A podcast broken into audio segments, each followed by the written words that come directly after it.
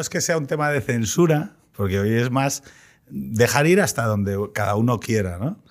Porque cuando estábamos hablando hace unos cuantos programas, yo, yo le decía a la gente, oye, yo mi experiencia personal respecto a esto del COVID es que hay eh, algunas cuestiones que no se han tocado.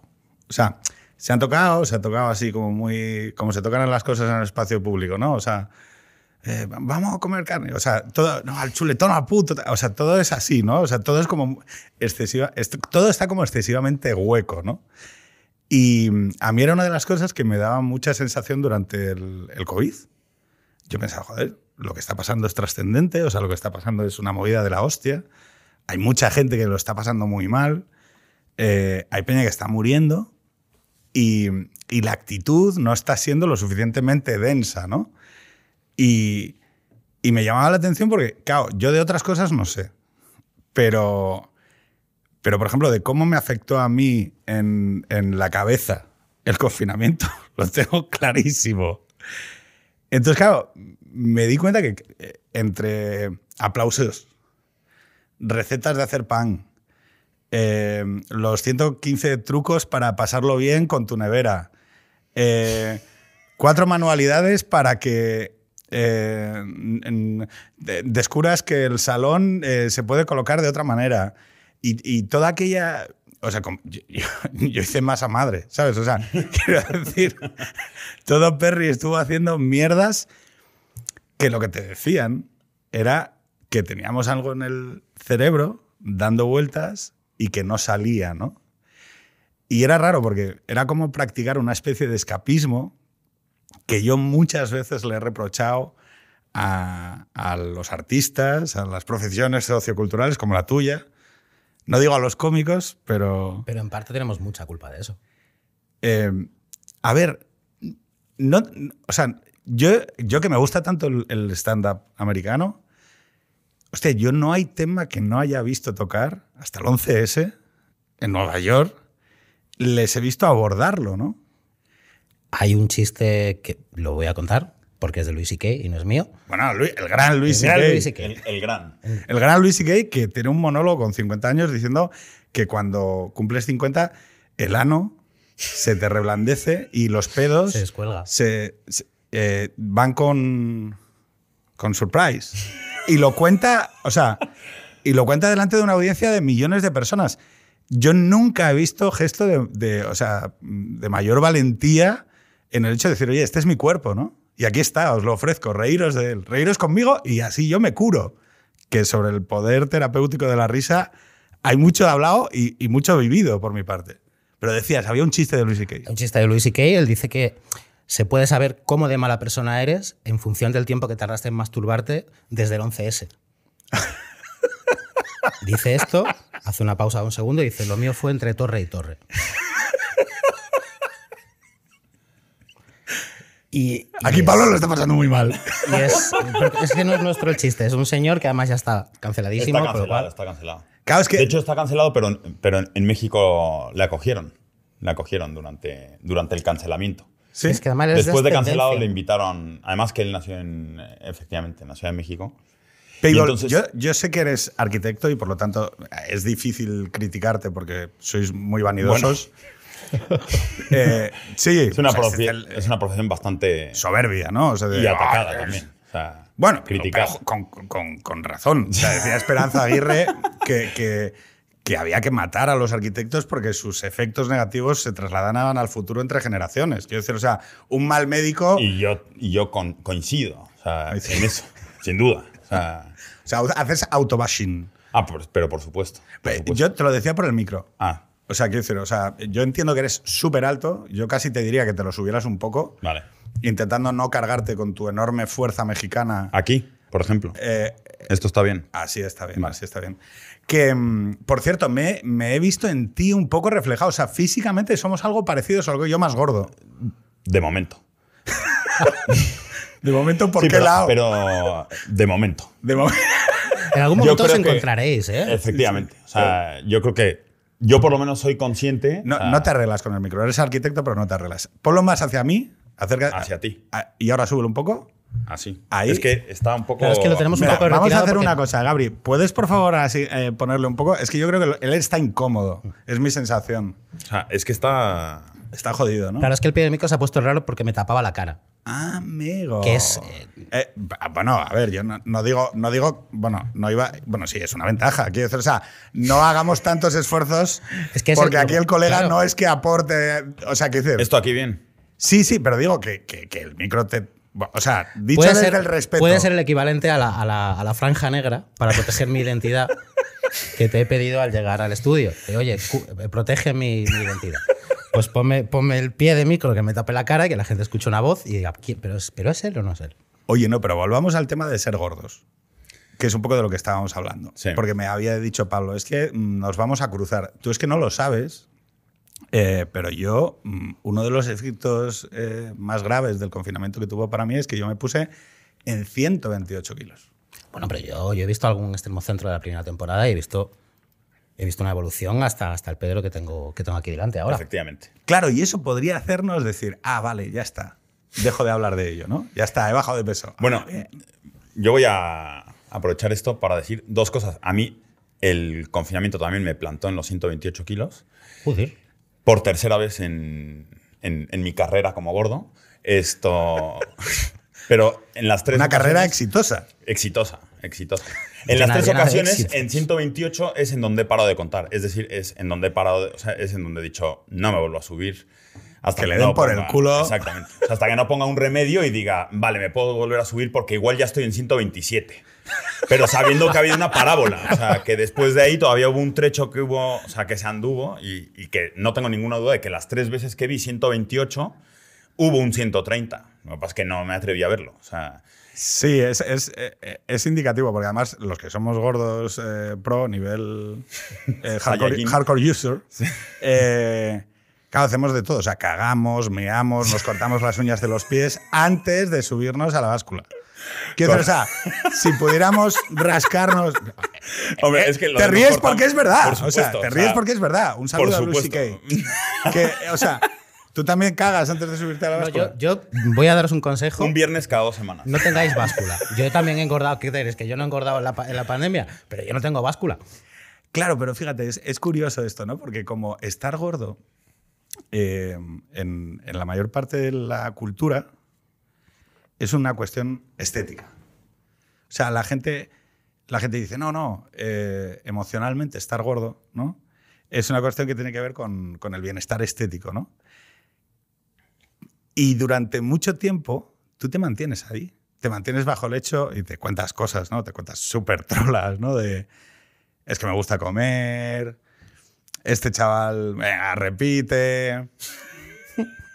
hay, hay también un rollo de, de presión de grupo, Hmm. que es, bueno, que a ti la gente ya te conoce como gordo, ¿vale?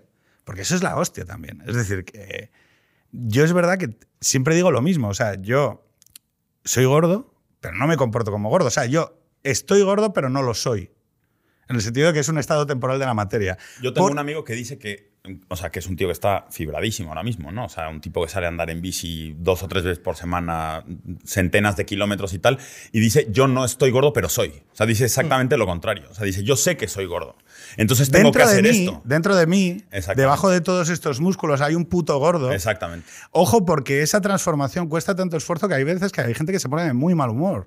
Hmm. Es decir, el gordo, eh, o sea, cuando el, gordo malhumorado, Hmm. es eh, la típica persona súper cachas que se convierte en un gordo malhumorado muy cachas. O sea, es decir, debajo de todos esos músculos, lo que hay es otra persona con otro carácter que quiere salir. Ojo. Porque además ya no tiene la licencia del gordo que es gracioso, de la que has hablado alguna vez. Claro, es que esto, a ver, esto es importante. Yo hay mucho humor que hago dentro del, del humor que hago. Claro, tú sabes que el humor desde arriba es más jodido que el humor. Es más difícil de hacer. Claro, es decir, oye, si tú pues eres negro o homosexual o tienes o eres cojo, ¿no? O tienes algún tipo de elemento que convierte tu identidad en una minoría, ¿vale? O eres gordo, ¿vale? Eh, pues es más sencillo eh, abordar el humor porque el que lo recibe no lo percibe como que te estás burlando de él, ¿no? O sea, o dice, ah, bueno, tal. O sea, yo siempre lo digo, o sea, si, si, si quiero dejar de ser gordo, o sea, si, si algún día me, me quito de ser gordo, muchas de las cosas que hago la gente las va a recibir como menudo gilipollas. O sea, va de sobrado. Sí, sí, sí. Entonces la opción que tengo es ponerme, pues, chupar una polla. Y entonces, a partir de ese momento, ¿sabes? O sea, ¿habéis entendido el... el- ¿Es, una, ¿Es metáfora o estamos hablando literalmente? Claro, porque a partir de ese momento me hago bisexual. Ah, literalmente entonces. o sea, entonces seré un bisexual delgado que puede hacer humor. Claro. ¿Lo veis? Necesitas un bias. Necesito, Para, necesito has de cogerte de un bias para. Me encanta que porque aquí el colega está como diciendo no puede ser. No, puede No, ser, no, no, no, puede no. ser". Es que estoy, estoy- estoy pensando si la, si, si la bisexualidad cuenta como, como minoría oprimida.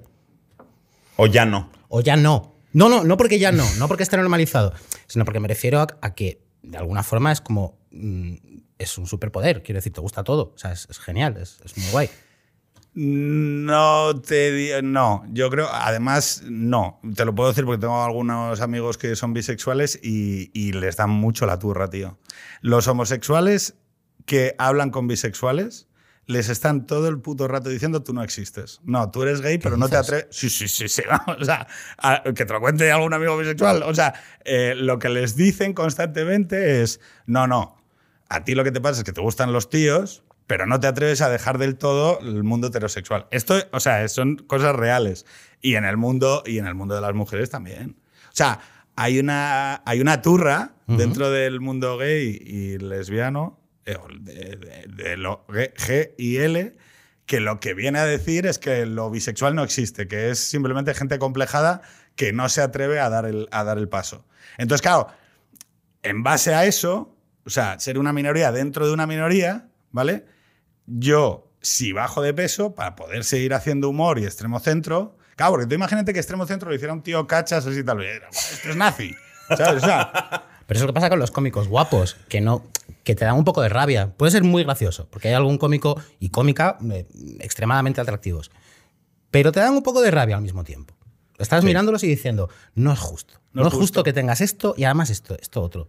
Es que, a ver, si tú te fijas, el, el- el cómico normalmente es feuco. Sí. Es decir, y, lo- y- y juega con ello. Es decir, no, no es un tío, no es un galán. O sea, yo creo que hay, hay muy pocas, muy, muy pocas excepciones de gente que sea un galán y que, y que pueda hacer humor sobre ello. Bueno, pero entre otras cosas también porque quizá ese humor se desarrolla El músculo. como, o sea, como una saliente, ¿no? A, no ocupo un espacio dentro de mi pack, ¿no? Dentro de mi manada o lo que sea, y entonces tendré que ocupar por lo menos el del humor. Voy ¿no? a compensar O sea, mi labio leporino exacto. con... Bueno, con yo creo, yo creo que lo, que eh, lo que estáis abordando aquí es que el, el dolor, el do- o sea, muchas veces el humor es una manera de, to- de tocar o abordar eh, los dolores, ¿no? Es decir, el sufrimiento por algo en el que tú dices, voy a salir de esto. Yo creo que es lo que hace que muchas veces el gordo simpático en los grupos, ¿no? O sea, el que es más extrovertido. Yo tuve aquí a Tony Cantó y a Borja Semper, que para los que no lo sepáis, pues son el fenotipo de ser guapo, ¿no? Pues un actor guapo y un político guapo, o un ex político guapo. Y como me decía, bueno, ¿tú qué estás diciendo? ¿Que los guapos lo tienen más fácil? Pues, pues, por Obviamente. supuesto, evidente. Sí. O sea, que, o sea, Sí. no, no, solo más, o sea, no solo lo tienes más fácil, sino que además suelen ser más tontos. ¿En el qué sentido? Que hay una parte de las herramientas intelectuales que nosotros utilizamos para seducir, para persuadir, para caer bien, los gordos, que, que vosotros no tenéis que abordar. Entonces, el humor, o sea, esa manera de abordar el humor, yo creo que, yo creo que nace, de, nace de ese dolor, ¿no? Lo Sin llama- duda.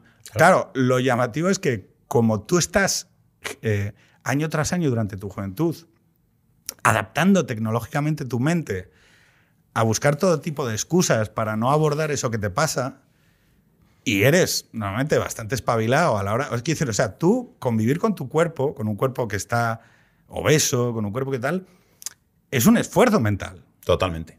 de ropa, de relación con los demás, de en esa adolescencia, eh, hostia, ¿cómo consigo gustarle a la chica? Y lo consigues, quiero decir, o Sí, sea, sí. Sí. es como saltar, es como hacer un salto de especial dificultad.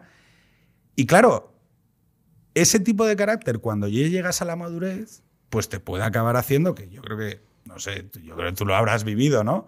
Es decir, es muy difícil cambiar una vez que ya tienes esa percepción. Por completo. Sí, sí, sí, sí. Totalmente. O sea, yo creo que. Mira, eh, o sea, yo, después del confinamiento, y bueno, que además viví un confinamiento con condiciones especiales, esto que igual yo creo que más adelante en la conversación se puede abordar para no dejar esta idea en el tintero. ¿Pero por qué Eh, especial? Dilo. Bueno, pues porque mm, el confinamiento empezó el 14 de marzo. Sí. ¿no? Yo dejé de fumar el 2 de febrero. Esto muy atinado. Y en torno al 26 de febrero por ahí, mi mujer, que estaba embarazada, eh, fuimos a una revisión y se vio que mi hijo tenía un problema, bueno, en la uretra, una obstrucción que le iba a traer muchísimos problemas al nacer y demás. Entonces, a partir de ahí, bueno, además yo... eh, fui a Arco, entonces cogí el coronavirus eh, justo la semana antes del confinamiento, entonces yo ya estuve confinado esa semana anterior. Y, mm, o sea, el pánico, cuando se empezó a levantar el pánico colectivo, yo estaba tumbado en la cama hecho mierda. Entonces, acto Qué bien. seguido de Qué- eso, o sea, qué maravilla, ¿no? De escenario. o sea. guapísimo. Recién dejado de fumar, además. O sea, una cosa beautiful. Recién salido de eso, o sea, nos dicen, oye, pues para este tema del embarazo hay que hacer unas revisiones cada dos semanas y tal y cual. Eh, vamos a la primera revisión. En la segunda yo ya no podía ir porque, porque no podía ir más de una persona, ¿no? Y, y ven además que ha habido más complicaciones, ¿no? Entonces las revisiones tienen que ser cada 72 horas como mucho, o sea, 48-72 para revisar que todo está bien y que se llega hasta el final, ¿no? Entonces, claro, yo, por ejemplo, no podía acompañarle a Cristina al hospital, pero me daba absolutamente igual, porque, o sea, iba y me quedaba abajo esperando, ¿no? O sea, entonces, eh, bueno, o sea, como había ciertos servicios esenciales, eh, yo no fumaba, pero había ciertas, ¿no? O sea, una cafetería cerca del hospital donde vendían café y un donut, pues toda mi ansiedad se convirtió en donuts, o sea, me lo zampé todo, ¿no? Esto... ¿Te- ¿Recuerdas algún, algún día que.? Porque para el que no lo sepa, estos trastornos por atracón que se llaman. o TCAs, los que ya acabamos identificándolos, lo llamamos TCA, hmm, ¿vale? Por abreviar. eh, tiene que ver con el control de los impulsos. Normalmente tú triangulas, ¿no? Entre distintas sustancias, que es lo que hace que. eh, claro, tú quitas fumar hmm. y que es una sustancia que te riega dopamina y que te y entonces puedes caer en incrementar el consumo de café, incrementar tal o la comida. Correcto. Y entonces hay momentos, seguramente, a mí me pasaba a veces, ¿no? Eh, hace tiempo. Yo todo esto lo he tenido que mirar hacia atrás porque cuando lo hacía no me daba cuenta, ¿no? De igual, eh, comerte un pincho, o sea, un café y un pincho y pedir otro. O sea, esto Por supuesto. tú lo has hecho. Hombre, por supuesto. Y algún día dijiste, o sea, ¿en qué? Infinidad de veces. O sea, ¿Y cómo? Yo y- algún día dije esto, ¿qué estás haciendo? O sea, o qué es lo. de- O sea, algún día, mira, es que además lo tengo aquí apuntado, en plan, esto no lo dejes de contar. O sea, porque fue un día que dije, madre mía. O sea, bueno, cuando, o sea, a todo esto, el día que se empezaba a poder salir fue cuando, cuando, cuando se programó el parto de mi hijo, ¿no? Porque no iba a nacer de forma normal, porque todo este problema conllevó que, que o sea, que el último mes estuviera sin líquido amniótico y entonces, bueno, pues tuvo un neumotórax y una serie de cosas que hizo que estuviera un mes en la UCI, ¿no?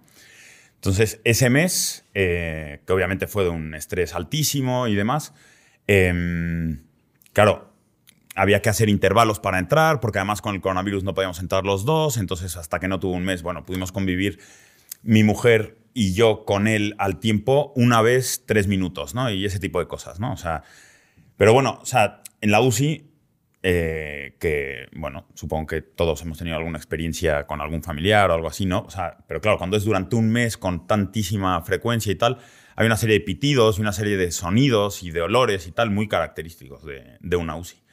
Eh, y una noche que soñé que estaba en una UCI, eh, que, está, eh, que en realidad estaba en un macro, porque era como una especie de hospital de pandemias. Entonces estaba en un pasillo en el que todo lo que había eran sobaos. Y cada que pitaba la máquina, yo echaba mano de un sobao y dejaba de pitar. Entonces, claro, a la mañana siguiente me desperté descojonado. De decir, o sea, he soñado ¿Qué con cojones hace mi cerebro? o sea, sobaos, porque además, eh, o sea, además eran el macho, o sea, eran del tamaño de mi mano. O sea, Lo cual era bastante, ¿no? O sea, significativo. Y, y claro, tengo un, tengo un primo que es psicólogo y le mandé un audio y le dije, oye, mi primo también es, es una persona que convive con el ser gordo, ¿no? Vale. O sea, ha sido mucho menos gordo que yo, pero convive con esto. Y entonces le dije, oye, he soñado esto, ¿tú qué dices? He tenido un sueño, güey. esto... Y me dice, bueno, no hay que ser psicólogo para saber. ya, ya, tampoco, o sea, podrías haberme preguntado a mí. o sea. Claro, o sea, no, no, a cualquiera. O sea, digo, lo, o sea, lo que buscaba era una validación simplemente, ¿no? O sea, le dije, ¿qué, qué te parece esto? Y, y- y en realidad también contarlo de una forma divertida para reírme de ello, ¿no? O Claro. sea, también. Y entonces esto, obviamente, se descojonó y me dijo, bueno, pues ¿qué opino? Pues que lo, lo que ya sabíamos, o sea, que todo lo que te genera ansiedad te lo comes y ya está. Y estás ahí, o sea, estás cabalgando la ansiedad, más que nunca, porque nunca en mi vida he cabalgado la ansiedad Tanto.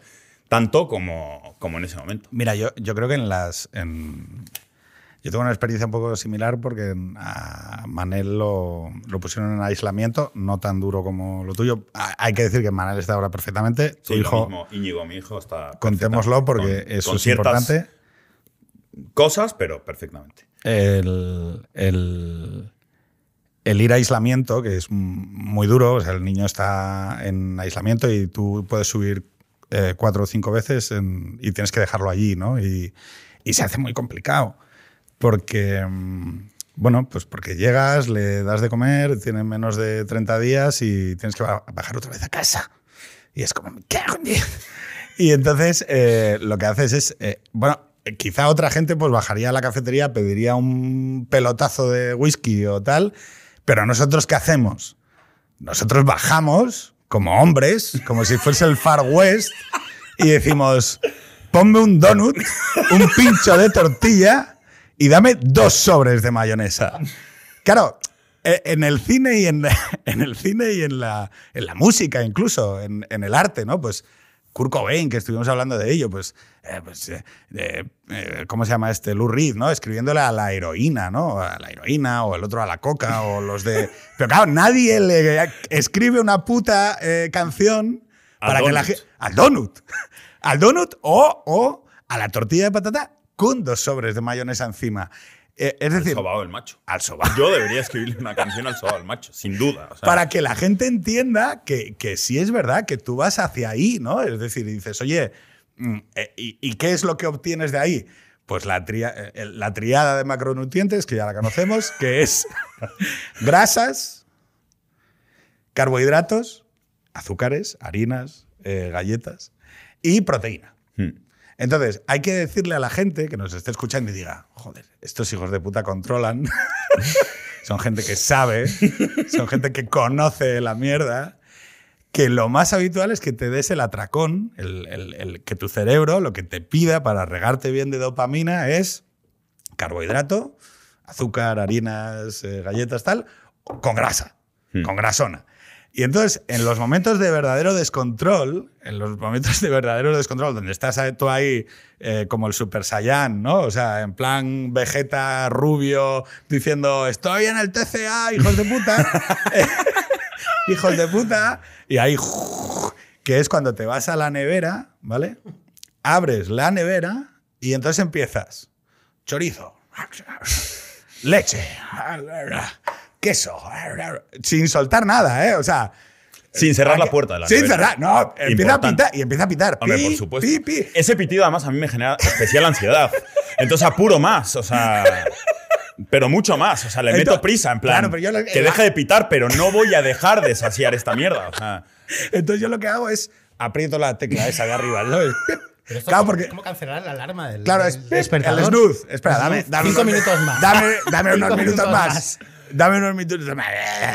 Y entonces empiezas a, a integrar ahí en tu estómago. eh, claro que yo me imagino tu estómago flipando, diciendo, oye, pero ¿este dónde ha entrado? O sea, ¿qué pasa aquí? son las doce y media. o Sí, sea, sí, o sea, queso, pasando. chorizo, chocolate, vas galletas. o-. ¿Qué es, qué es esto?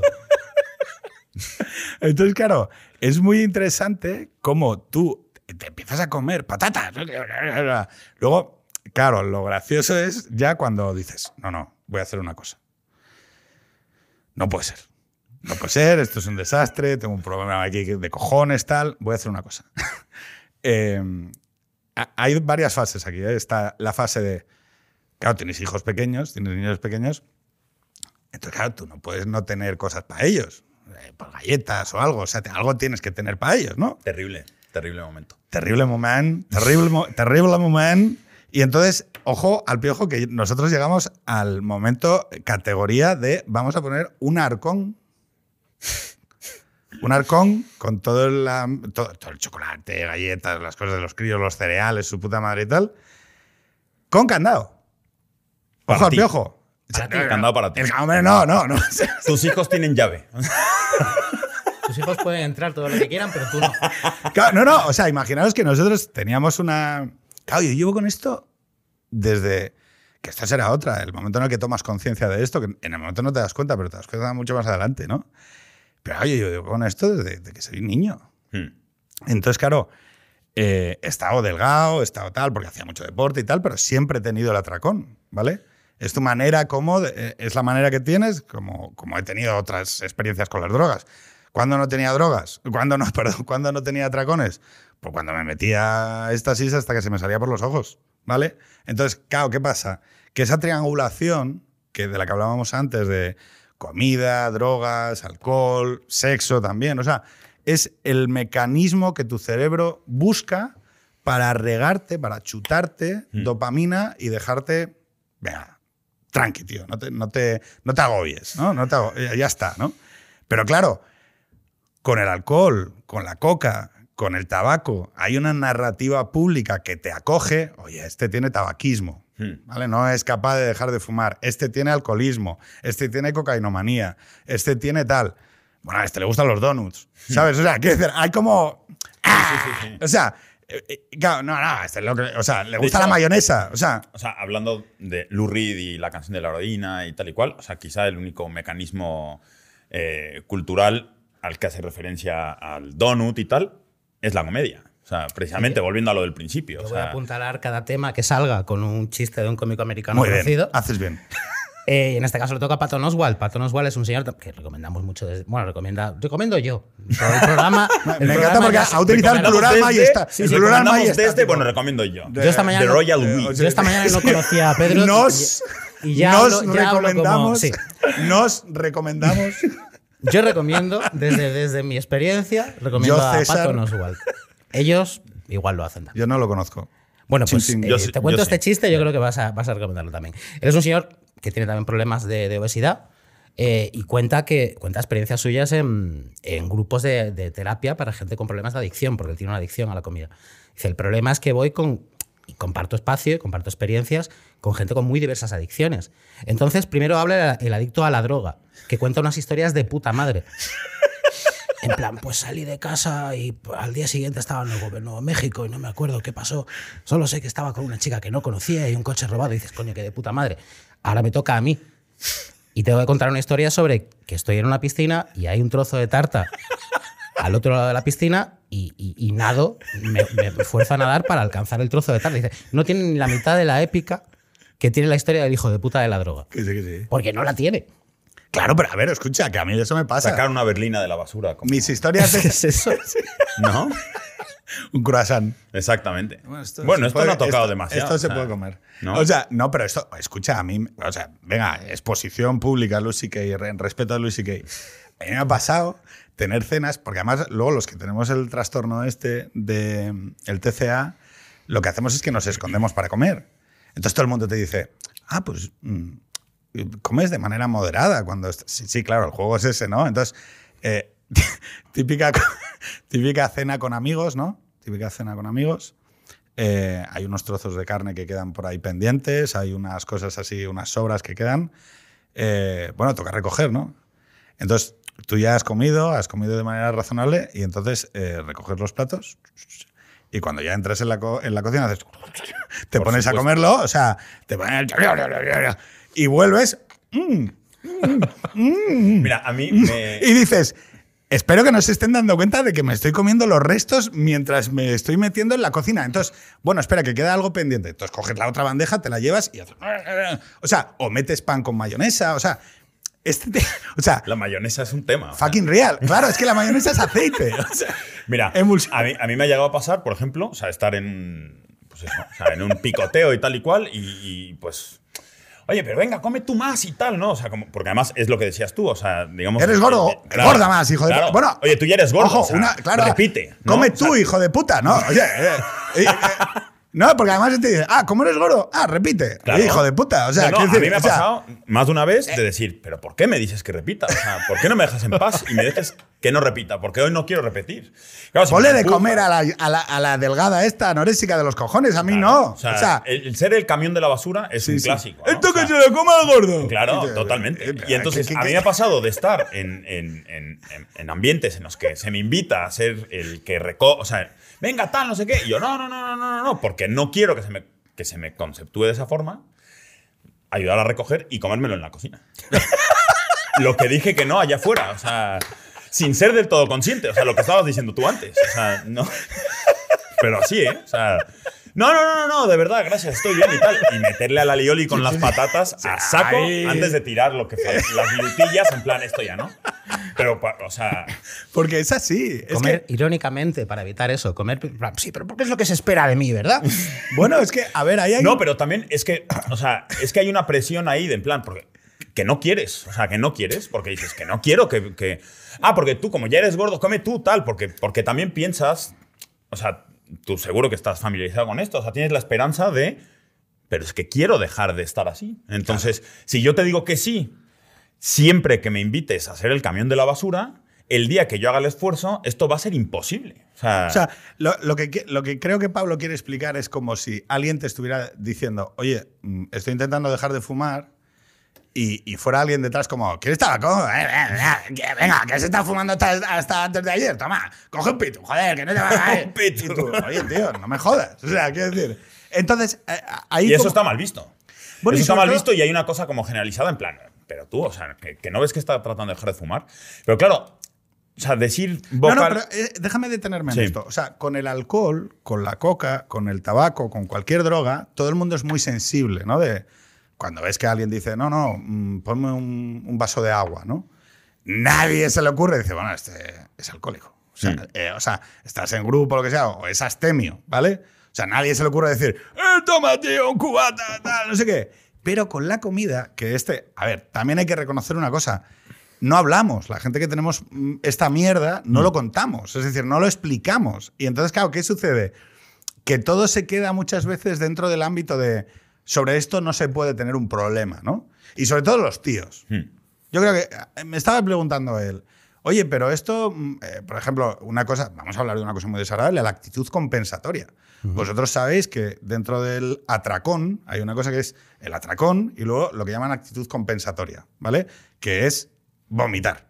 O sea, lo que en tantas películas se le acredita a chicas jóvenes de instituto americano que tienen bulimia, ¿no?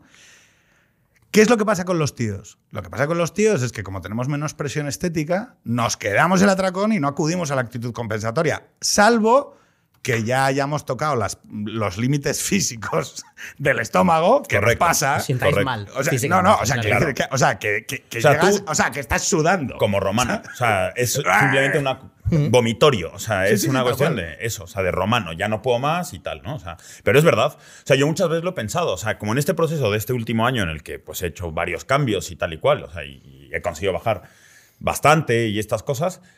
He, pensado mucho sobre estas cosas y he pensado eso. O sea, digo, bueno, yo, por ejemplo, nunca he tenido un tema compensatorio, salvo en esos casos en los que ya he llegado a un límite que no ha sido por compensar, sino porque no puedo más. O sea, Porque no puedo más. Porque no puedes dormir, por ejemplo. Por supuesto. O sea, tú te tumbas y hay tanta, tanta, tanta masa de comida que tu, tu estómago no es capaz. O sea, está como abrazado haciendo judo con una masa informe de grasa, carbohidratos, eh, chorizo y bacon. O sea, que dice, tío, mm, o sea, voy a morir. O sea, que- déjame salir. Hmm. Entonces, eh, acudes ahí. Claro, pero fíjate, para mí la actitud compensatoria, y si a alguien le está pasando fuera ahí y nos está escuchando, que se lo mire, yo, por ejemplo, no me daba cuenta de que para mí era un recurso que a veces puntualmente llegaba, ¿no? Y entonces cuando lo explicaba, no lo decía. Porque es que no ha pasado. Porque ha pasado tan poco Claro. que no ha pasado. No, no, ha pasado. A mí, tú hablas de lo, de lo que te pasó con tu crío, ¿no? Hmm. que luego me gustaría explicarme, expli- que explicases por qué te ayudó a ser consciente y darte cuenta. Pero a mí, eh, para abordar todo esto, que yo llevaba ya años diciendo, oye, me pasa algo, pero no sé qué es, eh, había ido al psicólogo, yo creo que empecé a ir por este tema con 37, ¿no? O 36, una cosa así más o menos. Y iba y entonces en el psicólogo, eh, te- te- que sabéis que es terapia cognitivo-conductual, lo que te sienta y dice, ah, sí, quieres bajar de peso, venga, no te preocupes. Vamos a hacer un diario de comidas. Apúntame esta libreta, no sé qué, no sé qué más. Y entonces ahora, al apuntarlo, empiezas a ver que tienes como conductas que tú mismo es muy difícil que contemples. Claro. O sea, si tú apuntas en una libreta y vas viendo y tal. Entonces vas viendo, uno de los, una sintomatología del trastorno es que ingieras más del 30% de calorías diarias fuera de las tres comidas, ¿no? Y normalmente como es una conducta que lo que sirve es como de escape a la tensión del día, a tus problemas y demás, normalmente tienes un- una cosa que llama Eric Fromm un momento orgiástico, ¿vale? Que se llama, que, por ejemplo, le pasa también a los alcohólicos funcionales, ¿no? Eh, el que tiene absolutamente controlado su alcoholismo y puede trabajar y ser funcional y tal, normalmente tiene un momento del día en el que consume, ¿no? Eh, le pasa al cocainómano eh, funcional, o sea que hay unas horas del día, eh, normalmente asociadas a la soledad y al momento en el que de alguna manera se disuelve la necesidad de autocontrol, ¿no? De ser ahí tan, tan, tan, tan, tan, eh, que es donde todo eso se disuelve y entonces tú te das el, el venga, este momento es para mí, ¿no? Esto es mucho padre que estás cambiando pañales, currando como un hijo de puta, atendiendo no sé qué, tal. venga, ya se ha ido todo el mundo a la cama. Eh, momento orgiástico, me manduco todo lo que hay en la nevera y me voy a la cama. Por eso muchas veces está Es un asociado... momento excelente para. El mejor momento del día, por lo que. No, yo, yo, era, yo lo tenía muy identificado a las 11 de la noche, ¿vale? O sea, por cierto, que no hablé de que también un elemento que sirve para hacer triangulaciones son las redes sociales. Por ejemplo, Twitter. Algo- Los que me conozcáis, tengo una cuenta de Twitter y entonces uno de los elementos... ¿Cómo- ¿Cuál es tu arroba? ves? No, no, eh, no, no, es eh, perritos y gatitos.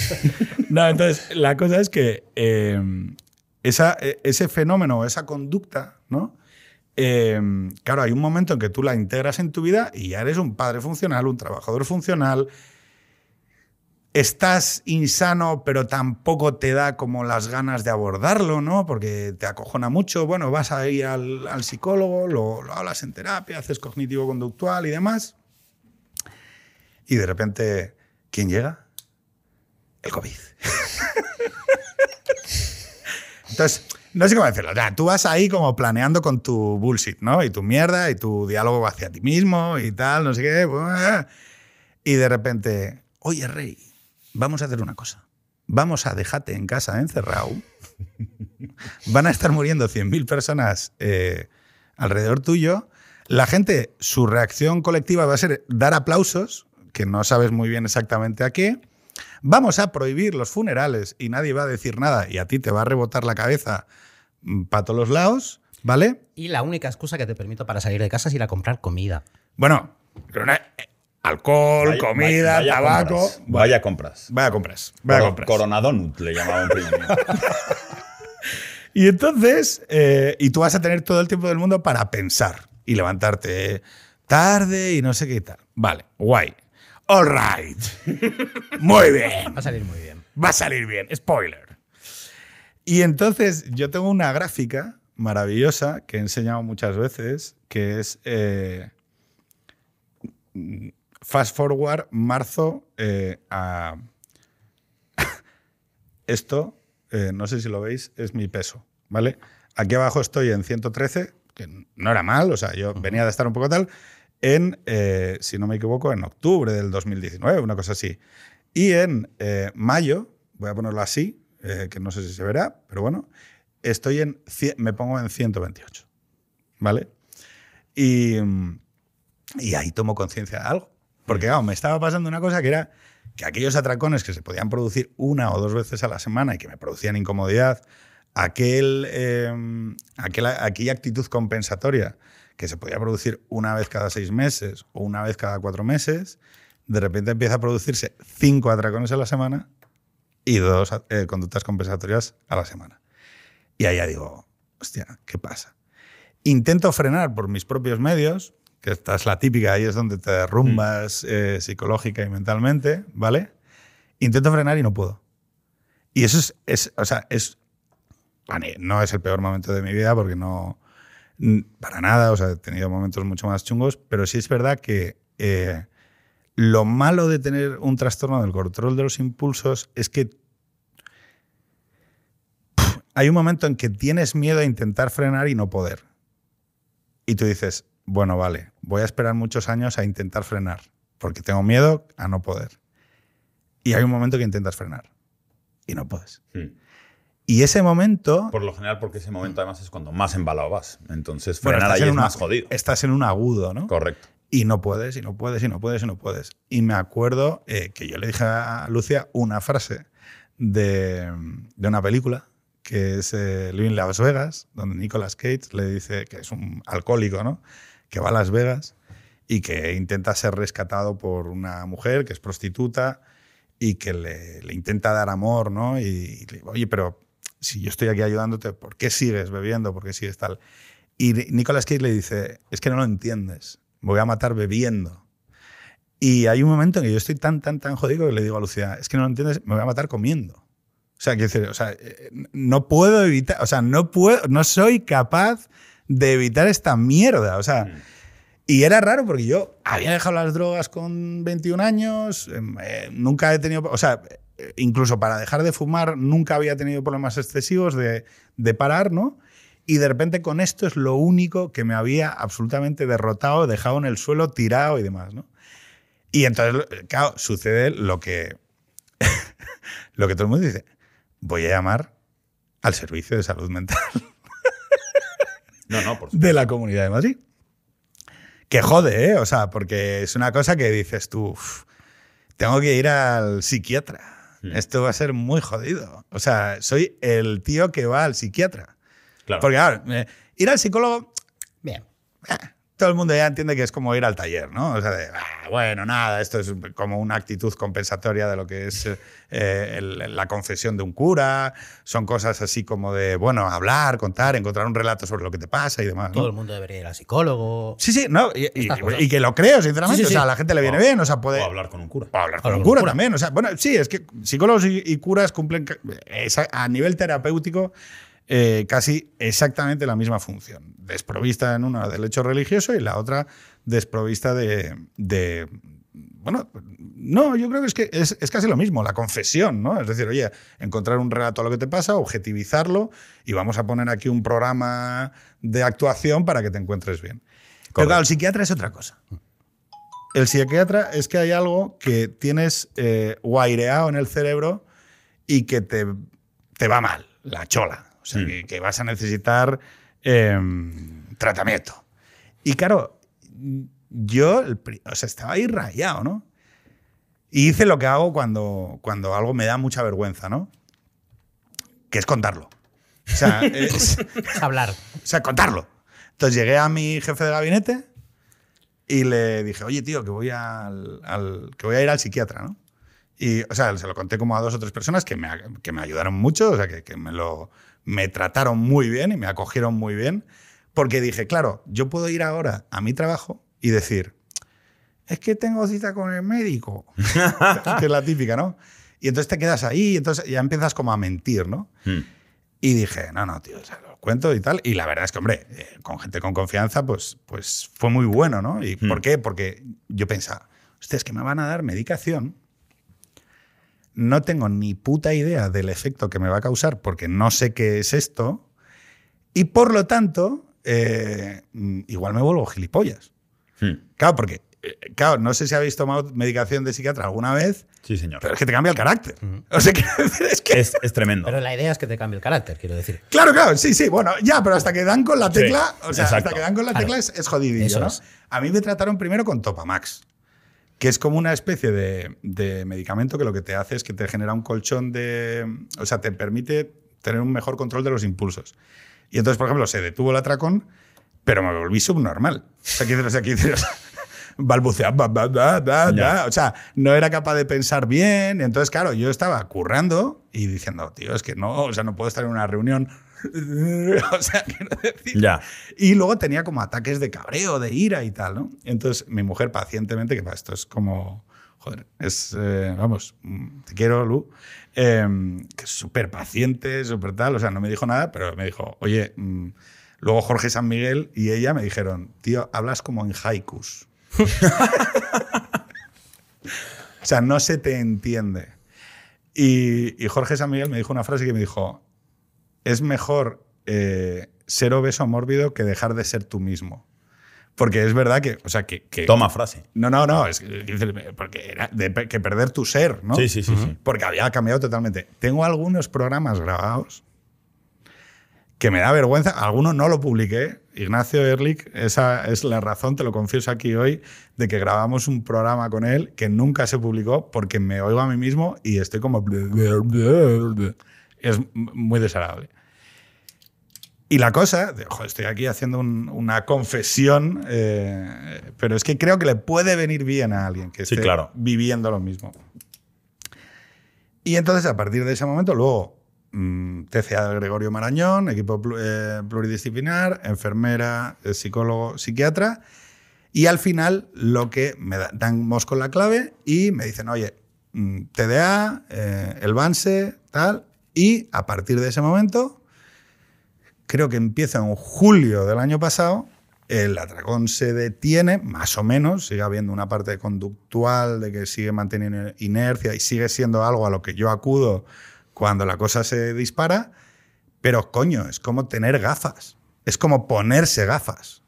O sea, Sí. y, y es, muy, o sea es, es muy satisfactorio ver que vuelves a tener una, un control sobre cosas que tú haces y que no, no sabías que podías detener, ¿no? O sea, era un dolor que tenías ahí y que de alguna manera no eras capaz de, de abordar. Entonces, la historia, por lo que esto esta conversación se produce hoy aquí, para que te des cuenta, es porque yo en algún momento, en algún podcast, he comentado algo de esto. O incluso lo he dicho en Twitter alguna vez. Y tengo que decir que Pablo fue una, una de las personas que me abrió DM, Mm, Correcto. me abrió DM y me, dice- me dijo, oye, es que me pasa algo parecido. Ojo, que no eres el primero, ni el segundo, ni el décimo, Mm. ni el último. Un Ya. saludo a todos los que me habéis escrito por DM y con los que he tenido una conversación parecida a la que estoy teniendo ahora con Pablo. Sí, sí. ¿Cómo fue para ti? Escribirle a un tío que no conoces de nada. Oye, que yo soy gordo involuntario. Bueno, eh, o sea, yo, por, por trazar un poco la línea del tiempo, que, que antes decías también un poco las motivaciones también a, este cambio y tal, que, que me decías antes y que vienen justo antes de la conversación que tuve contigo, eh, en todo el proceso, digamos, o sea, después de haber estado en la UCI mi hijo y tal y cual, esto lo operaron entre mayo que nació y diciembre cuatro veces y estuvo, pasamos por ocho ingresos. Entonces, en todo ese proceso, esto, pues en conversaciones con los médicos y tal y cual, bueno, todo empezó con urología, pero luego pasa por nefrología y por un montón de equipos y tal y cual, y hay un momento en el que los nefrólogos nos dicen que, bueno, pues que todo lo que está pasando ahora mismo es para conseguir llevarle con sus riñones hasta que tenga más o menos 13 o 14 años. A partir de entonces, no se puede saber si tendrá que someterse a un trasplante. Porque, bueno, o sea, tampoco se puede saber ahora, pero la idea es que todo lo que está pasando ahora es para conseguir llegar hasta allí y como ahí multiplicar a su peso por dos en cuestión de un año y la actividad hormonal y una serie de cosas, es pues un abismo en el que nada se sabe. Entonces, que a partir de ahí, digamos que podría ser candidato a un trasplante, ¿no?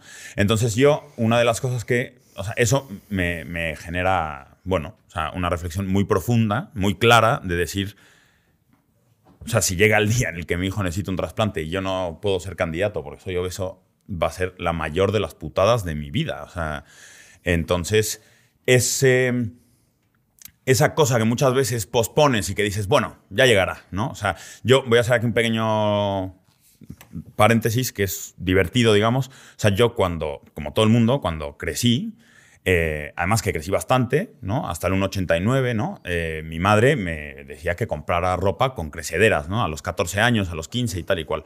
A partir de un cierto punto, muy optimistamente, la empecé a comprar con empequeñecederas. En plan, me vas a caber, hija de puta. O sea, Eso voy es, a entrar eh, aquí. Ya, ya. y Tienes tres, tres partes del armario que nunca te pones. Me he puesto todas estas.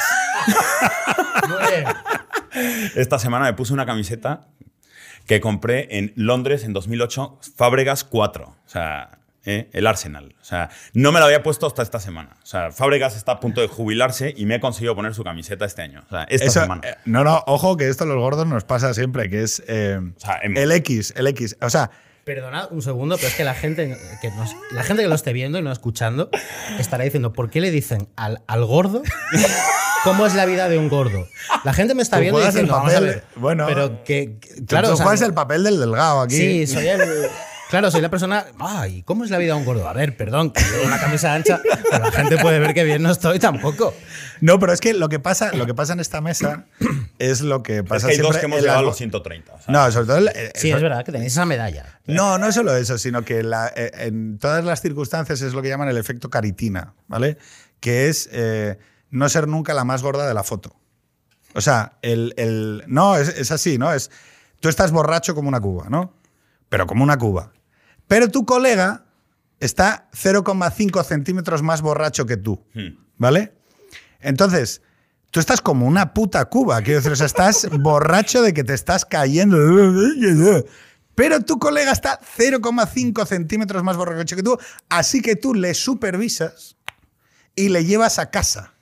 Entonces eres un mega borracho llevando a un, a un borracho mórbido a su casa porque estás un poco más borracho que él.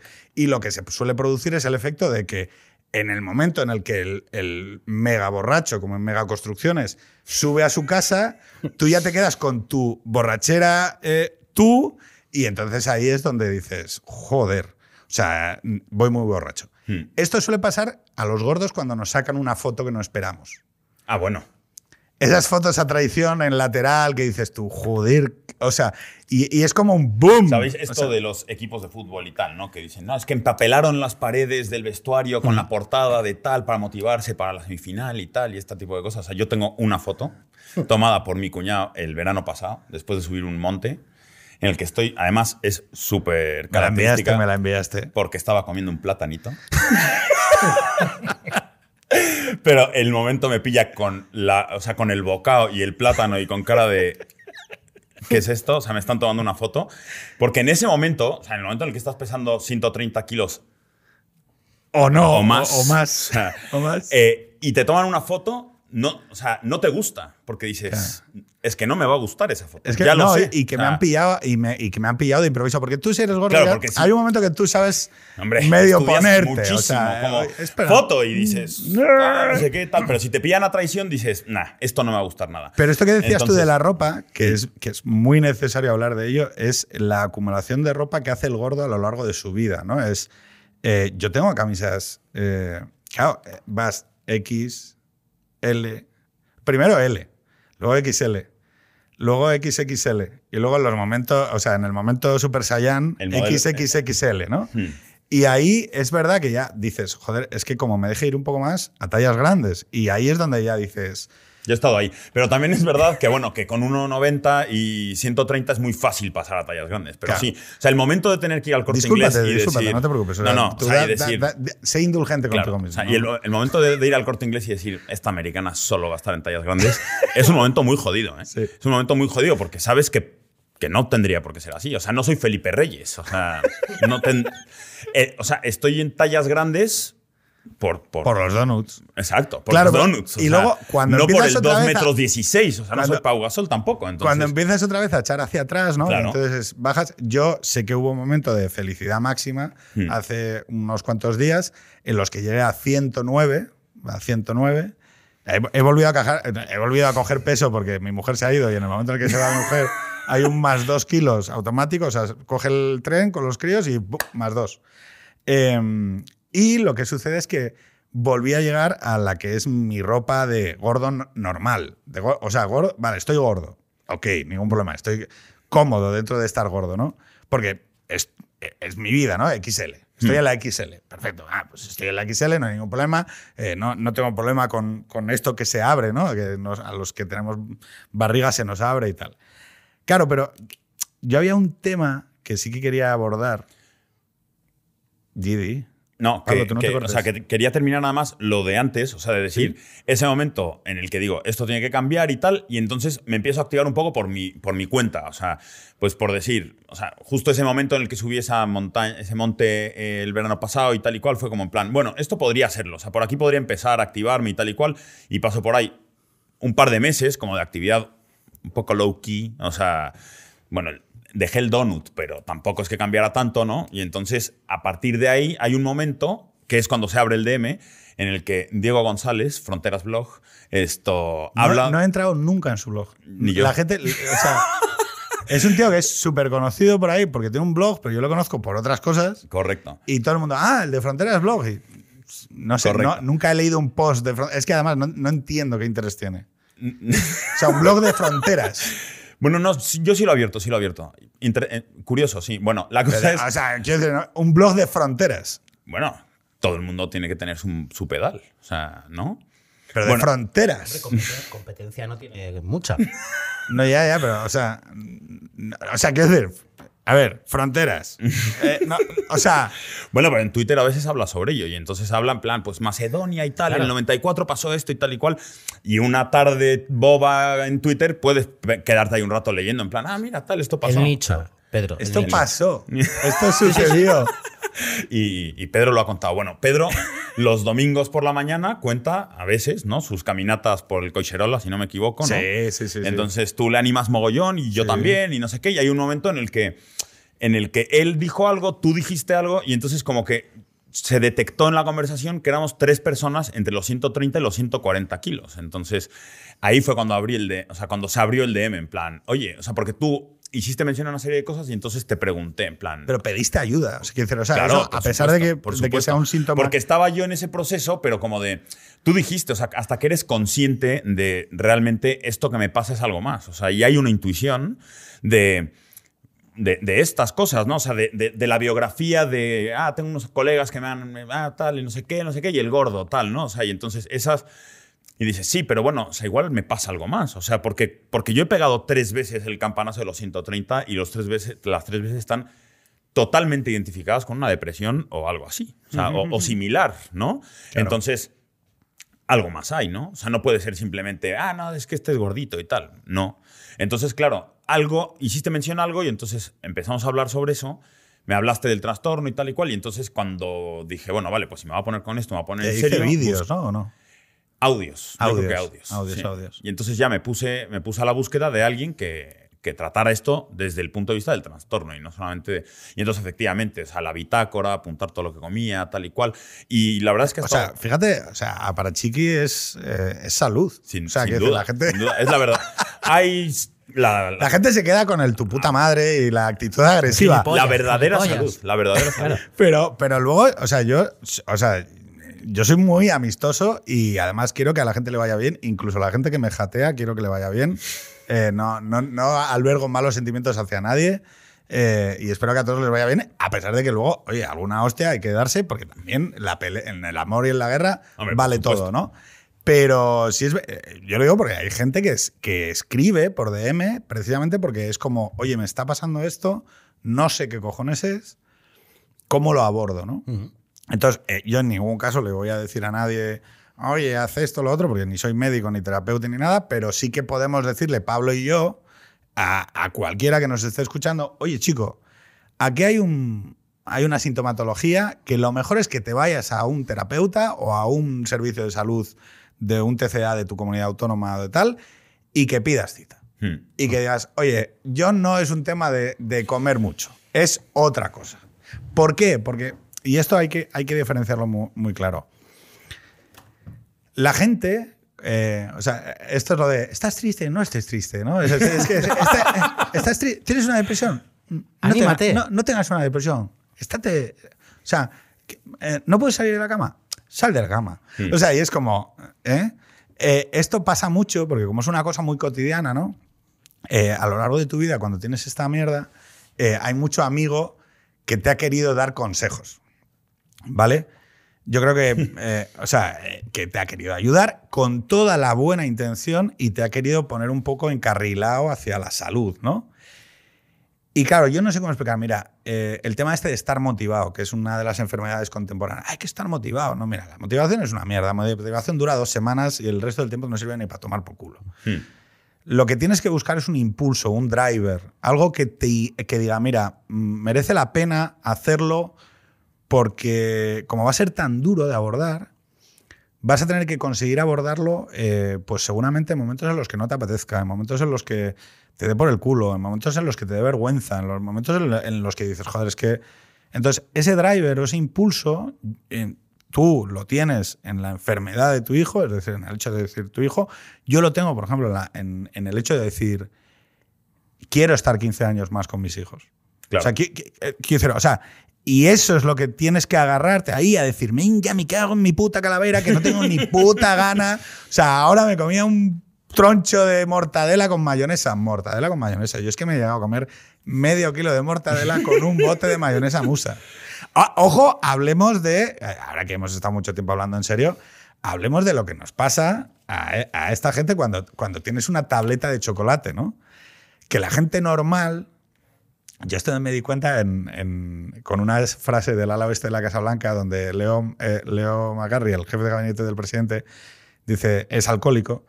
Y entonces está intentando explicárselo a, otro personaje y le dice, es que tú no lo entiendes porque cuando hay una botella de vino y tú te sirves una copa y me sirves una copa y tú bebes, tú estás pensando en, en el vaso de vino. Y yo estoy pensando en la botella. Entonces, claro, yo no sé cómo explicarle a la gente que no. ah, para nosotros, tener una tableta de chocolate es, bueno, clac, bueno, pues me la acabo. y que llegas a comer con asco. Quiero decir, o sea, eh, al- el último trozo, o sea, los últimos trozos de chocolate no te saben bien. No. Pero hay algo dentro de ti que te dice, tú te la acabas.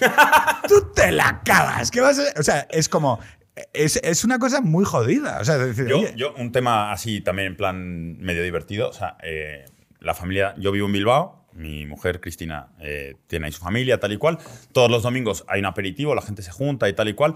Y hay una mesa en donde hay tortilla de patata, chorizo, tal y cual, no sé qué. Hay, puta, o sea, qué, qué- qué cabrones. hay unas tradiciones ahí muy claras, en plan la gente da la vuelta a la... O sea, en plan vas a coger tortilla y coges y pasas el plato. O sea, son todo reglas no escritas. O sea, es muy...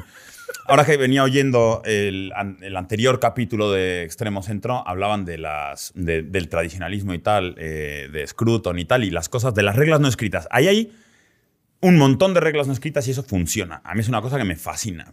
Pero una cosa que me pasó durante los primeros años en los que fui a este evento, hasta que abordé este tema, digamos, de, de alimenticio, era que me estresaba un poco porque pasaba mucho tiempo internamente calibrando cuándo fue la última vez que comí tortilla y a ver qué iban a pensar. O sea, porque entre, la, entre esta que he comido y la siguiente que quiero comer, joder, o sea, como, como luego vas y te acercas y vas a pasar el plato, coño, voy a pasarme todo el aperitivo pasando el plato. O sea, porque, o sea, me explico. Y entonces, claro, y entonces me empiezo a estresar porque digo, bueno, esta voy, me acerco y no lo paso para que no se note tanto.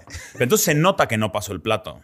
Entonces, ¿qué? O sea, A ver, o a sea, ver, a ver, ¿qué Esta ecuación, o sea, como del GIF este del tío que tal, o sea, eran mis domingos. O sea, en plan, o sea, sí tengo ganas de ir a casa de tu abuela y tal, pero... o sea, Pero lo sufro, pero lo sufro. pero vamos, o sea, este cálculo es estresante. O sea, No, a mí me pasa con los cumpleaños.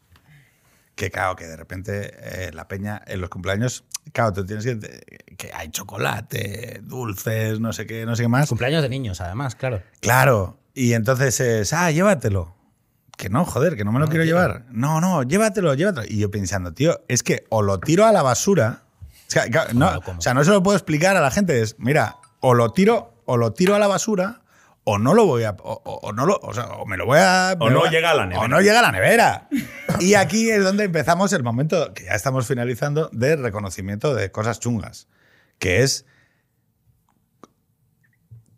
Tu hija deja. Tu hija hace Halloween, ¿no? O, hay, o, o, mm, la abuela ha comprado unos huevos Kinder para mañana. No. Sí. Es como, es como una Sí, película sí. de terror lo que me estás contando. O sea, sé, Sí, que, sí, viene un- o sé sea, que viene algo malo. pero- Sí, o sea, tu hija ha cogido unos... Hay unos dulces de chocolate en la nevera. Y entonces eh, tú sabes que son de tus hijos. ¿Sabes? O sea, tú dices, son los huevos Kinder que mis hijos mañana van a pedir. Y, y bueno, abres la nevera, ves que están ahí y pasas. Pasas la primera vez. Luego te vas a ver una serie. Pero sigues pensando, hay unos huevos Kinder en la nevera". Así que hay un momento en que dices, bueno, Mañana voy por más huevos Kinder. ¿Quién, lo va, quién lo va a notar? No, sobre todo es, sobre todo es, si los han dejado tan a la vista, tanto no los quieren. Entonces, eh, lo que haces es, eh, bueno, lo- lo- te los come. Luego hay algunas veces que ya es como que te da, eh, dices, te comes como una parte y dejas como la otra parte medio comida ahí guardada. Y luego al final dices, tomar por culo, me los como enteros. Pero es verdad que tus hijos, que te quieren, tu mujer que te quiere, tu mujer dice, joder, o sea, eh, si hay una guerra, no vamos contigo.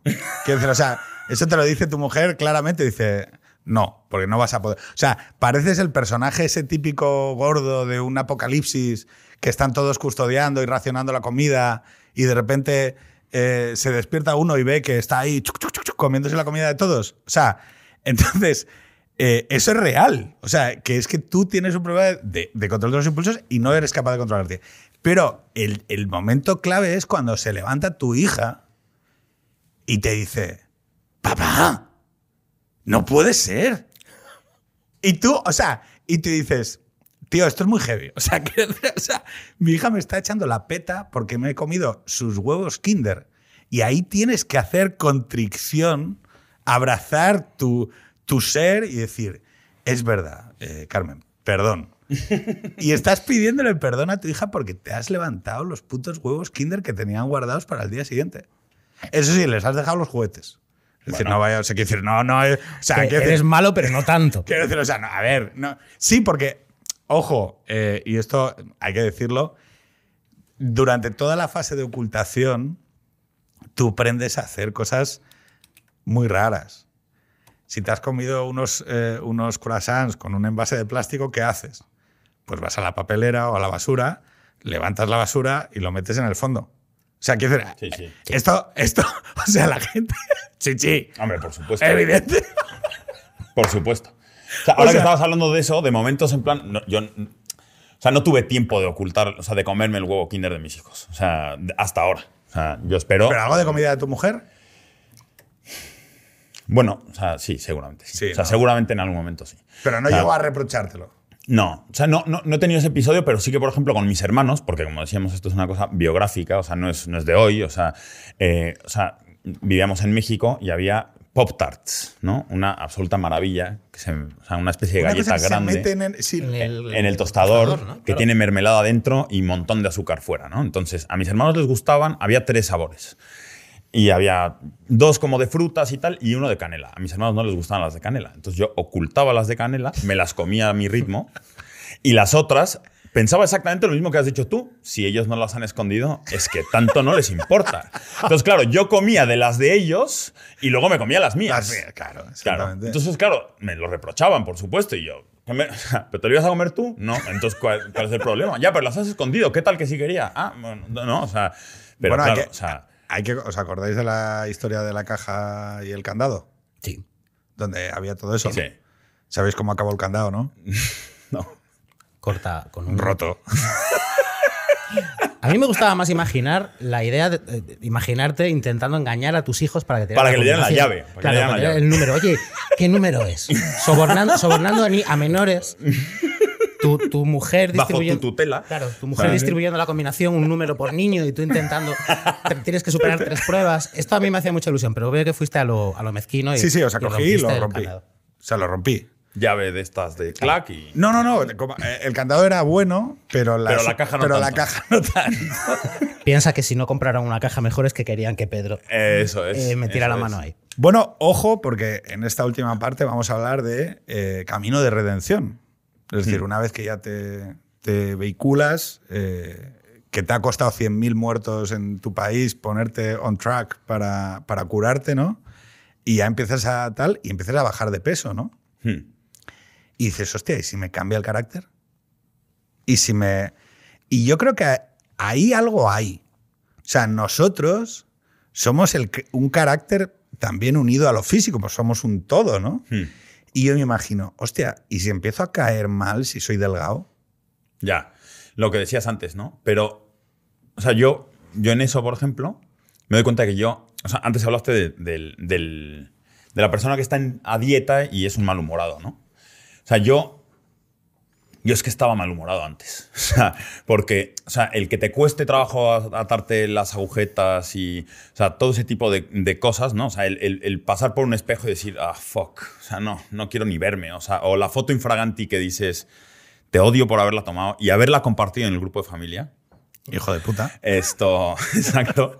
Eh, o sea, no pasar ya más por eso. O sea, eso que me, o, sea, que me generaba mal humor. Y ahora de repente recibir una foto, un posado robado, o sea, y decir, toma ya, Claro, colega. eh, sí. Toma ya. Soy o un sea, fucker. Sí, sí, sí, sí. ¿Quién es este O sea, eh, no sé. O sea, a mí me ha Pero ¿qué vamos, pasa o sea, si yo, por ejemplo, empiezo a seducir a la gente sin control? Es un poco eso lo que me pasa. Bueno, pero es que. O sea, tú imaginas, quiero decir, o sea, daros cuenta que, o sea, yo, o sea, la gente se, o sea, me ve y dice, ah, Claro. claro, pero ahora me quitas 10 kilos Sí. Y es que... Y dicen, ah, ah, o sea, claro, y, You got me at 110. Claro. Ahora- Claro, entonces, Ahora en tú date 100. cuenta que yo sigo manejándome igual. Es como, claro, es como que a un. Claro, le has puesto un motor de Ferrari a un coche que está acostumbrado a tomar las curvas de una determinada manera, pero ahora resulta que, que vas como un. Y claro, y de repente notas como que. O sea, tú imaginas. Yo pienso, hostia. Claro, yo tengo controlada mi vida a los, en 110. Claro. Pero en 100, claro, o sea, eh, eh, imagínate que la gente es como, mm, Mira. ¿sabes? O sea, sexy. ¿Sabes? O sea, porque, por ejemplo, yo soy, yo soy un gordo con flow. Sí. Porque bailo muy bien, porque tal, porque Cierto, me he gusta. visto vídeos. Hemos He visto, hemos vídeos. visto vídeos. Claro, o sea, visto Es más, o sea, he visto los cascos rosas y he dicho, estos son los cascos rosas del flow. O sea, no, o sea, vi- llegué aquí y vi el jardín vertical y los cascos rosas. O sea, como, como llegando a un Sí, sitio, ¿no? O sí sea, el, el programa de hoy es un meet and greet con, Sí. con fans. O sea, es- O sea, aquí estamos, aquí, hombre, esto, esto Sí, es orgánico. sí, sí, Está- sí. Estamos muy. Eso claro, es. pero, pero, o sea, por, por preguntar, o sea, ojo porque tenemos que ir a la última reflexión. Sí, ¿eh? sí, o sea, sí, es sí. decir, os voy a preguntar, ya lo sabéis, en el último turno os voy a preguntar una peli, una serie, un disco, un, un libro, una poesía, algo que le permita a la gente que hoy está mm, gordita, ¿vale? O obesa mórbida, que hoy está pensando, me voy a matar comiendo, o que hoy está pensando, joder, qué mierda, llega el verano, voy a tener que quitarme la camiseta en la Uf, playa. Terrible, ¿eh? Terrible, terrible, Terrible. O en la piscina. O sea, ojo, ojo a la gente que se avergüenza de su cuerpo y llega el verano y lo ve como una putada. ¿Vale? Ojo, A mí me ojo, cuidado. Yo no, tío. Yo, por ejemplo, no. Yo siempre he dicho, "Uf, aquí estoy. O sea, embracing. A mí me ha costado, pero. Pero, pero lo único que os diría también es, o sea, ojo a, a Pedro Herrero en 100. Hmm. O sea, Pedro Herrero 100. O sea, porque Pedro Herrero 100 es Yo. o sea, es un arma de seducción masiva. Y entonces, claro, o sea, ahí, ojo, cuidado. Porque claro, yo estaba gordo en una boda y bailando ahí, no sé qué tal, y yo pensé, o sea, con 10 kilos menos, aquí hay gente que se me abalanza. o sea, eh, y claro, es, es algo a lo que le, o sea, le, le tengo un cierto miedo, porque es como, oye, pero, Yo- o sea, lo digo claramente, o sea, yo, o sea, mi inteligencia de gordo, en un cuerpo delgado, soy el próximo Pedro Sánchez. o sea, soy capaz de llevar a España a una guerra. O sea, porque siempre está. O sea, es como. No sé si. lo- o sea, como que de repente Mandar a desbloqueas mis el, hijos a morir a Canarias. Es lo que estás diciendo. O sea, desbloqueas el último nivel del, del dinosaur mamut. Sí, y, claro, sí, sí. sale algo que es incontrolable. O sea. Pedro, ojo, a- ojo, cuidado, Pedro a mí, yo te voy a decir una 100. cosa. Me siento muy identificado. O sea, yo también. O sea, yo también he tenido ese miedo. O sea, es verdad. Es verdad. Pero O ¿dónde, sea, dónde estoy? ¿Con qué, gente- qué- qué está pasando aquí? O sea, yo he estado en 130, no me he querido ni ver y tal, no sé qué, y de repente el otro día 105 en una báscula. O sea, y digo, ¿qué coño es what esto? the O sea, fuck? O sea- y, y claro, eh, empiezan a pasar cosas, ¿no? Eso es. O sea, la camiseta de fábricas me queda. O sea, estoy de vuelta al 2008. ¿Qué es esto, no? O sea, Claro. unas- y entonces. Entonces yo estoy tomando mecanismos de prevención. O sea, Insultar a la gente. o, hijo de puta. no, un poco, más, un poco más mild. O sea, por ejemplo, o sea, le escribo a ¿Qué mi hermana haces? y le digo, oye, mira, o sea, me, me da miedo, dame un toque si ves que algo pasa. O sea, si me, si me ves descontrolado, tal, ¿no? O sea, ¿no? o sea, Sí, sí. No, O no, sea, o sea, me da miedo ser soberbio, tal, no, sé yo, qué. Ver, yo le tengo o sea, mucho miedo, le tengo mucho miedo y lo digo a las fotos de guapo. Por supuesto. La gente que sube fotos de guapo a las redes, ¿no? De. Ah, ah, me follaría, ¿no? O sea, en esta foto me follaría. Y lo ves, ¿no? Que hay gente como dice. yo, "Ah". yo, y y eh, el típico tío que. El típico tío que se quita la camiseta, eh, se saca una foto como, como casual, ¿no? De. Bueno, hijo de puta, llevas 25 minutos para sacarte una foto mamadísimo y tal. eh, pero, mm, o sea, estás poniendo en las redes. eh, o sea, a- eh, te- le tengo un poco de miedo a eso, ¿no? Yo, la, ulti- A la última performear foto el Pedro subí- 100. La última foto que yo subí de mí, porque además es que esto estoy seguro que también te pasa. No, o sea, de los 130 a los 105, mi última foto eh, publicada por mí debe ser como en 120. Sí. Luego me, me pasa ese miedo. La única foto La que hay primera de foto que mí- publique tiene que ser. La única foto que hay de mí allá afuera, después de 120, la subió este señor y provocó no menos de 30 mensajes a la mañana siguiente. Bueno, bueno, bueno, bueno. bueno, O sea, bueno, no, no, no. bueno, o sea, de bueno, verdad, bueno, de gente bueno, que yo decía, o sea, gente escribiéndome en plan, eh, has estado con Aparachiqui y has bajado de peso. O sea, Y entonces. no sabías que era lo más importante. No, no, yo no sabía calibrarlo, pero la gente sí que, o sea, pero de verdad me escribió gente y entonces me pasa ese miedo de decir, Claro, o es sea, que. yo, yo es verdad que en algún momento de los sea, un 130, gran- estar de gran 130 a poller- 127, Un gran poder conlleva un una gran poder con- co- conlleva conlleva una una gran gran res- responsabilidad. sin o sea, duda, duda. lo dijo el tío Ben y es absolutamente real. O sea, yo. Es como que de repente, claro, desbloqueas el, el guantelete del infinito. Hmm. Y entonces es como. Espera, pero. mm, Quiero decir, en menos 10. ¿Cómo es esto? Y claro, ahí. Sí, ojo, es, cuidado. es cine, es cine social, esa historia es cine social, pero es narrativa de superhéroes. Es Claro. una persona normal que de la noche a la mañana adquiere una, pues, un superpoder, Un poder. una habilidad que no tiene la pero no hay parte ningún de los gordo mortales. En esas pelis no hay gordos, por ejemplo. Bueno, a ver, lo, lo interesante es que nadie cuenta la historia de los gordos.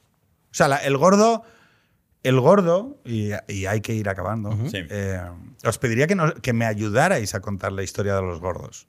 O sea, os pediría que me dijerais, oye, mm, ¿qué obra, qué disco, qué música, qué, qué peli, qué canción ayuda a contar la historia de los gordos? La nunca bien narrada ni bien ponderada Bueno. historia de los gordos. por volver a donde empezamos, o sea, y por donde hemos ya pasado varias veces, que es, no hay una canción, ni un libro, ni nada que me haya interpelado como gordo, como un monólogo. Esto, Jim Gaffigan, que se cansa de hablar de los gordos. Sí. Eh, o sea, y especialmente un monólogo, que no recuerdo cuál es, porque él saca más o menos un monólogo por hijo que tiene, y lleva siete monólogos, o sea, siete especiales de comedia, o sea que rivaliza como Ayatola Faminazi. Faminazi. Sí. O sea, no sé si son seis o siete hijos. Tiene o mucho. sea, sí, Jim una barbaridad. Gaffi-. Gaffigan, Jim Gaffigan. Perfecto. un, un- Muy gracioso, Muy muy, gracioso, muy muy gracioso, muy en gracioso. todos ellos habla sobre la comida y su relación con la comida.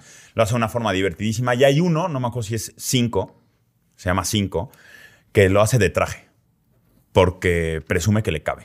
O sea, que entra en el traje. Y dice, yo soy un comediante que solo se ha podido permitir hacer mono- o sea, comedia de vaqueros y camiseta negra. Y lo he conseguido, pero, y habla un poco de lo que hemos hablado, no he dejado de ser gordo. Entonces, aunque me vais aquí de traje, sigo teniendo esta relación. Entonces, me parece sano, porque, porque por un lado, me parece, o sea, que el, que el mecanismo de la comedia, hay mucha gente gorda que lo ha tenido que desarrollar, pero que luego también es importante reírse de eso, ¿no? Porque es verdad que luego hay un sufrimiento, o sea, que, que decías al principio, o sea, muchas veces también es un, es un mecanismo compensatorio del sufrimiento. Entonces, verlo en alguien más también te hace, no sé, no sé, me, vamos, mi recomendación sin duda alguna es esa. Colega. La mía eh, no es sobre gordos, porque vaya tarde que me habéis dado.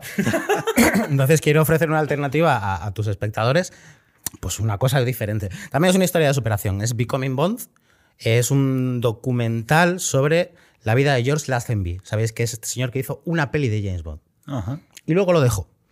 Y es su historia contada por él mismo a cámara y luego eh, rodada eh, y dramatizada con un tono de comedia. Él mismo, el mismo George Lazenby te dice, bueno, pasó así, o no.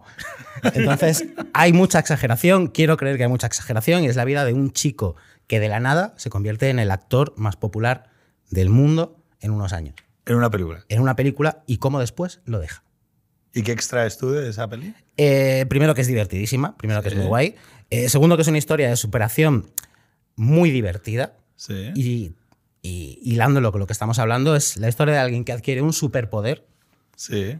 y asustado tal vez por la magnitud de ese poder y de la devastación que puede causar, Ojo, dice, eh. lo dejo. Porque además tiene el, por ese superpoder pierde a una mujer que quiere mucho.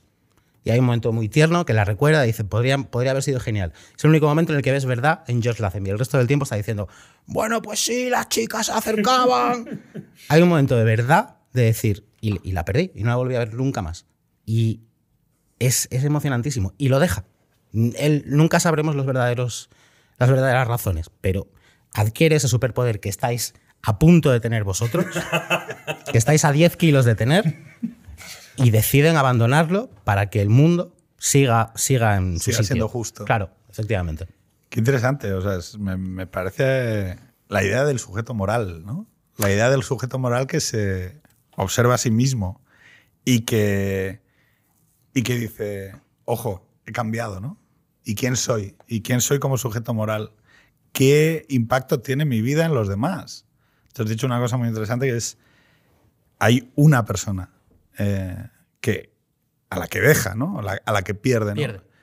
Que es una historia muy parecida a la, la- la historia que yo iba a contar, que es la de Sorrentino, La Gran Belleza, que para mí habla un poco de lo mismo, que es eh, cuando eres un hombre distorsionado, ¿no? Te rodea la belleza, pero eres incapaz de conectar con nada porque hay algo que está en medio. No sabes qué es. Desconoces qué es lo que te impide conectar. Desconoces a tu alrededor hay belleza, hay, cosas, pero tú eres incapaz de entrar hacia ellas. Y se da la casualidad de que la gran belleza acaba de la misma manera, acaba... Hay un debate eterno, ¿no? De él, es un héroe o un antihéroe, él es un, es un triste, es un, es un grotesco personaje o es alguien en quien hay una verdad que lo único que ha hecho ha sido ponerse capas y capas y capas encima para negarla, ¿no? Porque al final sabéis que hay un momento en el que él reconoce que, que lo único que ha echado de menos a lo largo de toda su vida, que el resto no le importa nada, era aquella pareja en su infancia de la cual seguía íntimamente, de alguna manera, debajo de todas esas capas, de todos esos kilos de performance y de estética, enamorado. Em, yo voy a decir la película Gordos, que es una película que ganó el, el Goya hace unos años. No está mal, están contadas algunas cosas, otras cosas no, pero creo que el nombre le viene bien. Y voy a hablarle a los gordos que lo estén viendo esto porque se lo hayan pasado en algún grupo de WhatsApp de gordos o haya algún tipo de gente que se lo haya hecho, se lo haya enviado. Espero que la conversación de hoy, la, con su humor, con su manera de hablar sobre los temas, la, la toméis de la manera más amistosa posible. O sea, eh, en un mundo que se niega a abordar el dolor, eh, a veces es muy difícil hablar de estas cosas porque te pone en una situación de extraordinaria vulnerabilidad. Más en un mundo en el que las redes sociales nos están constantemente obligando a proyectar éxito, mm, triunfo, mm, que somos guapos, mm, hay hasta filtros. Filtros. Filtros para publicar ahí fuera fotos que no son sobre ti, que no tienen ni, ni el mínimo rastro de verdad. ¿no? Le ponemos filtros a los atardeceres. O sea que imagínate a un cuerpo que esté pasado de kilos. Eh, es un mundo ficticio, falso, en el que a veces eh, colarse con algo que sea genuino y que aborde un dolor es, es complicado porque es muy difícil hablar de estas cosas en, público y con otros. ¿no? Eh, hemos intentado hacer esta conversación precisamente para que, para que si alguien lo está escuchando sepa que, que no está solo, que le queremos, que, que queremos que esté bien, que si necesita ayuda que, lo- que lo pida que le escriba a alguien, que se lo cuente o que diga que, que necesita hablarlo, que necesita conversarlo. Pablo y yo hoy no es que seamos amigos, pero estamos cerca de ello porque un día él decidió abrir un DM y decir, oye tío, a mí me pasa esto. Si crees que te pasa esto, ábrele un DM a alguien o acude a un servicio de salud, pero sobre todo intenta preguntarte a ti mismo si es quien quieres ser. Hasta la semana que viene.